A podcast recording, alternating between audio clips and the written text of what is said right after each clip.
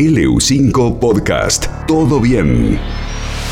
Hola Diego, ¿cómo te va? Buen día. Y entramos con esta columna misteriosa, ¿eh? a todo bien. Hoy vamos a hablar de el Área 51. ¿Oyeron hablar del Área 51? Sí, señor. Pero no del fútbol, Diego. Ah, no. En Estados Unidos. En Estados Unidos, muy bien, Majo. Que es muy conocida, creo eh, que, que hay muchas películas, series, documentales, dibujos animados, ¿verdad? A lo que habría que agregarle libros, cómics, en fin. El Área 51 es uno de los lugares más misteriosos del mundo porque es un lugar secreto. Es un lugar secreto, como tantos lugares secretos que hay en el mundo, pero que encendió una serie de, polémicas a través de eh, versiones que iban surgiendo de lo que ocurrió allí. El Área 51 es eh, una base eh, militar, una base aérea que está ubicada en los Estados Unidos, en el estado de Nevada, como al noroeste de Las, de las Vegas, unos 133 kilómetros, y em, aunque no está declarada formalmente dentro del patrimonio de las bases militares como una base secreta, toda la información de todo lo que pasa allí es una, es una base que, a ver, yo trataba de encontrarle un poco la similitud a esta base china que nosotros tenemos eh, acá en Bajada del Agrio, que yo tuve oportunidad de ir a visitar en algún momento. Ustedes saben que aparentemente eh, esa base es para experimentos, digamos, de observación astronómica, digamos. Pero en realidad nosotros no podemos entrar a esa base. Una vez por año creo que va una comisión del Estado a, recorrerla, pero lo curioso es que esa base china solamente contrata personal chino, o sea, no contrata personal de los pueblos de alrededor ni de Bajada del Agrio. Bueno, con el Área 51 pasa exactamente lo mismo. No contrata eh, lugareños, pero eh, ha ido creciendo y desde el año más o menos 1942, eh, cuando comienza su actividad, se van sumando un montón, un montón de enigmas de qué es lo que pasa allí. Aparentemente, durante la Segunda Guerra Mundial, y ahí tenemos el primer punto al que tenemos que prestar atención, durante la Segunda Guerra Mundial se desarrolla esta, región y esta zona y eh, al término de la Segunda Guerra Mundial empieza a cobrar un halo de misterio porque todos piensan o saben o creen que probablemente allí se puedan hallar no solamente naves extraterrestres, sino tal vez seres extraterrestres, vivos, como diría Susana Jiménez, vivos y algunos muertos, que han sido, de alguna manera, pasaron por una especie de autopsia. Bueno, cuando yo avanzo en, esta, en estas temáticas, ustedes van a empezar a vincular otros hechos otros hechos que tienen que ver con los misterios ovnis. Pero todo, todo arranca en la década del 40. Cuando termina la Segunda Guerra Mundial, hay por lo menos dos ganadores. Si es que se puede decir que, que alguien sale ganando de una guerra, ¿no? Pero hay dos claros ganadores. Uno dice, ¿quién ganó la Guerra Mundial? Los aliados. Estados Unidos es el claro ganador. Pero hay quienes ponen en contradicción esto. Porque, bueno, en el reparto de los territorios y, de un montón de detalles más que no vienen al caso, podríamos decir que la primer potencia es los Estados Unidos. Pero los rusos en aquel momento fueron los otros ganadores de, la Segunda Guerra Mundial y se empieza a instaurar lo que se llama la Guerra Fría, que no es una guerra que se da en un espacio específico, con una guerra tradicional de ocupación, de intercambio, digamos, de hostilidades, sino que cada uno de los países comienza a desarrollar tecnología, y presten atención, tecnología que le permitiría destruir al otro. O sea, los rusos empiezan a, desarrollar tecnología para destruir a los Estados Unidos y viceversa. Bien, hasta ahí sabemos que eso es la Guerra Fría. Pero ¿qué es lo que ocurrió? Bueno, en los Estados Unidos comienzan a, haber una serie de hechos que ya los hemos tratado en esta columna. Por ejemplo, nosotros hablamos la columna anterior del Triángulo de las Bermudas, ¿verdad? Sí. El 5 de diciembre de 1945 ya había terminado la Segunda Guerra Mundial y desaparecen esos nueve aviones en el Triángulo de las Bermudas. El 24 de junio de 1947, Kenneth Arnold, un aviador, avista nueve ovnis, luces como las que vio Daisy, pero que eh, tienen forma de un plato volador. De ahí viene la, palabra plato volador, flying saucers. Y bueno, a eso le podemos agregar el experimento Filadelfia, eh, que es en el año 43, en plena guerra mundial, y después también en el año 48 la aparición de los famosos hombres de negro. O sea, toda una serie de fenómenos ovnis que se producen claramente con alto impacto en los Estados Unidos.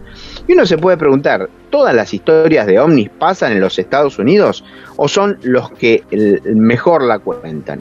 Bueno, uno puede quedarse con una o con otra versión. Para los que les guste conocer o saber cómo sería una invasión extraterrestre eh, que no sea en Estados Unidos y que sea en la Argentina, yo les recomiendo que lean la historieta, la historieta no cómic, historieta de El Eternauta, de Héctor Germán Westergel, dibujada por Solano López, y que justamente recrea cómo pudo haber sido una invasión extraterrestre a nivel mundial, pero con epicentro, entre otros países, en la Argentina. O sea, la versión. Es muy interesante porque se da la resistencia en la cancha de River, se ve el puente Saavedra, se ve el Congreso. Les recomiendo esta obra. Pero por lo tanto, nosotros estudiamos que en los Estados Unidos pasan cosas, pasan cosas interesantes. En el área 51, se cree que se desarrollaron proyectos de naves extraterrestres, por ejemplo. ¿Por qué? Porque una de las teorías que existen acerca de la existencia o no de los extraterrestres es que probablemente los Estados Unidos tuvieron acceso a la tecnología de los ovnis a través de un suceso que se conoció como el suceso de Roswell.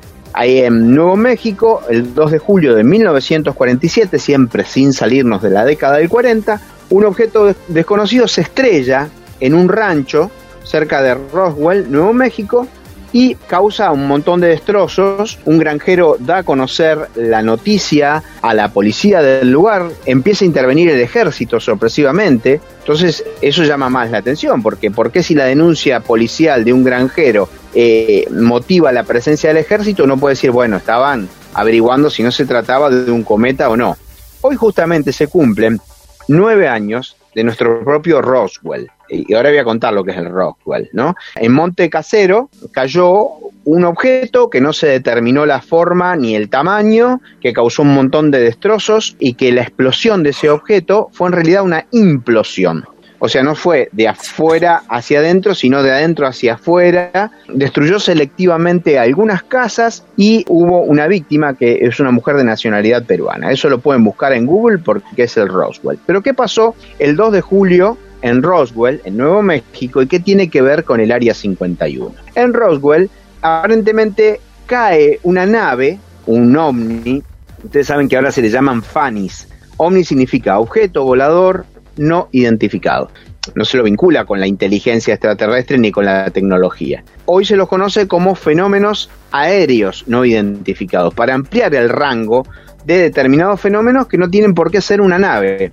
Pero en, justamente cerca de Roswell, en, en Nuevo México, en el año 47, cae supuestamente una nave, hay fotografías, hay fotografías, cuestionables por supuesto, y se supone que de, de esa nave se rescata algunos tripulantes, que son seres de otros planetas, y el cuerpo sin vida de otros de ellos a los que se los sometió a la autopsia. ¿Dónde creen que llevan, según dicen las teorías conspirativas, porque esto es toda una cuestión de espionaje, ¿dónde se creen que llevan ustedes los restos de la nave y eh, los, los sobrevivientes y los, los cuerpos sin vida de, de quienes eh, fallecieron en ese accidente extraterrestre, por así decirlo. ¿A dónde creen que lo llevan? ¿Al área?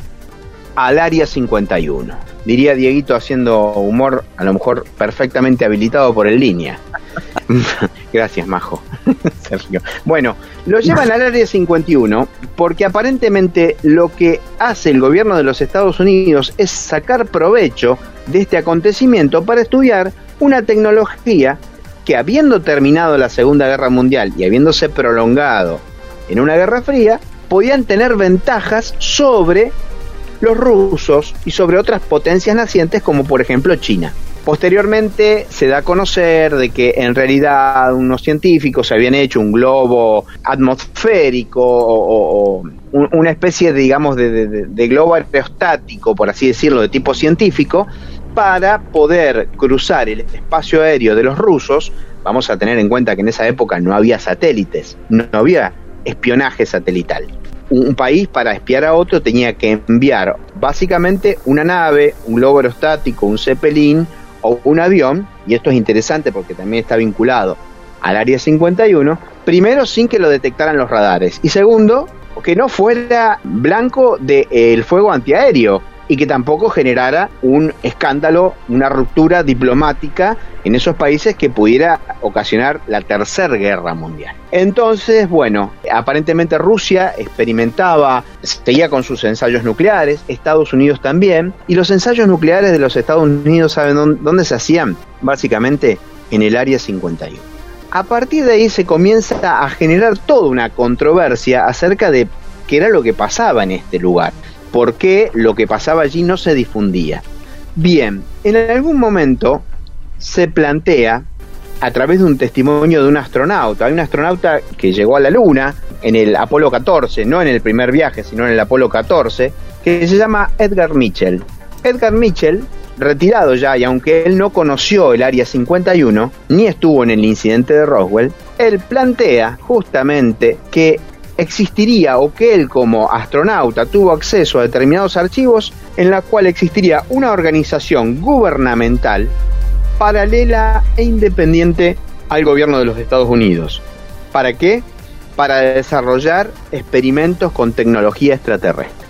Yo lo consulté a mi gran amigo, el ingeniero Pablo Cantera, y le pregunté de qué se trataba el tema de la ingeniería inversa, eh, porque en, en el área 51 se habla de la ingeniería inversa. ¿eh? Que por otra parte, mi amigo Pepe Freun me dijo, averiguar lo que es el, la cantidad de descubrimientos que se hacen a partir del el término de la Segunda Guerra Mundial en el Área 51. ¿sí? Por lo que se cree que fue haber rescatado algunas naves, haber tenido acceso a tecnología que en ese momento no estaba al alcance de la humanidad y que se desarrollaron a través de lo que se llama la ingeniería inversa. A mí el ingeniero me explicó más o menos así. La ingeniería inversa, o sea, la ingeniería diseña, si uno necesita, por ejemplo, unir tablas eh, en una biblioteca, eh, desarrolla en vez de un clavo un tornillo que va a soportar con determinado peso la biblioteca. Entonces empieza a elaborar desde una pieza de metal, a partir de la tornería, un tornillo que va a servir para ese fin. Ahora, ¿qué pasa si nosotros ya encontramos el tornillo hecho cuando el tornillo no existía. ¿Me explico? ¿Qué pasa si nosotros encontramos un satélite, o lo que es un satélite, que nosotros no sabemos para qué sirve, y cuando lo empezamos a investigar decimos, bueno, este invento no sabemos de dónde viene, pero me lo pongo a estudiar. Entonces, en vez de avanzar de cero hasta el último paso, que es lograr el invento, vos ya tenés el invento hecho y empezás a recapitular pasos para ver qué podés sacar de allí. Bueno, lo curioso es que en el Área 51 se desarrollaron una serie de aviones supersónicos, como eh, por ejemplo el avión U-2, el U-2, que recordamos, eh, no había espionaje satelital. La única manera que tenían para saber si los, si los rusos tenían qué armamentos, si hacían experimentos nucleares y apostaban nuevas bases, era invadir el espacio aéreo, pero a una velocidad que no los detectaran los radares y que no lo alcanzaran tampoco el fuego antiaéreo. No solamente este avión llamado el, U-2, el, Lockheed U-2, desarrollado en 1955, ¿sí? Eh, ocho años después del incidente de Roswell. Perdón, Santiago, mi, ignorancia musical en el tema, pero el grupo que vino después tiene algo que ver con este avión. Sí, sabía que me ibas a preguntar eso. En realidad con unos eh, con unas bombas del YouTube que llamaban YouTube, más que con el avión, ah, unos misiles. ¿eh? Bien, bien. Pero es interesante. Yo pensé que me ibas a preguntar por qué se llama el Área 51. Te, lo iba a preguntar, pero no, no, no en este momento. Iba a ser más para, para el mm. final. Eh, de todas maneras, eh, tanto, que, tanto que gastaron tecnología y qué sé yo, nosotros cuántos años después le mandamos a Natalia Oreiro a los rusos para, para espiar. Ah, sí, sí, por supuesto. Y pusimos un papa en el Vaticano y una reina en, en Holanda. ¿eh? Tal cual. Y, sí, hay cosas argentinas que también merecen, merecen ser pensados y de dónde vinieron, si son parte de la, de la ingeniería inversa. A partir del año 48, en el área 51 se producen investigaciones que, altamente clasificadas Estados Unidos dice, no, no es una base secreta, pero lo que pasa acá no lo podemos contar.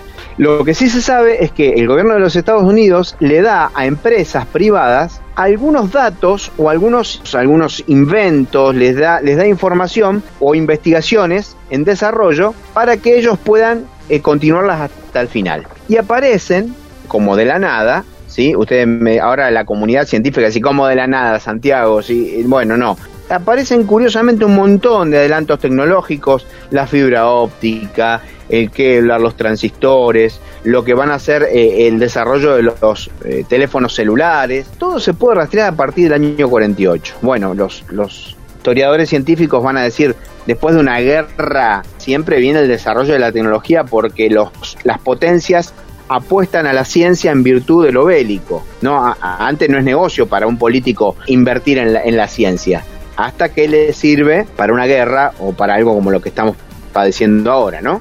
El Área 51 es motivo permanente de eh, controversias y además de eh, suscita festivales, se han hecho festivales de rock.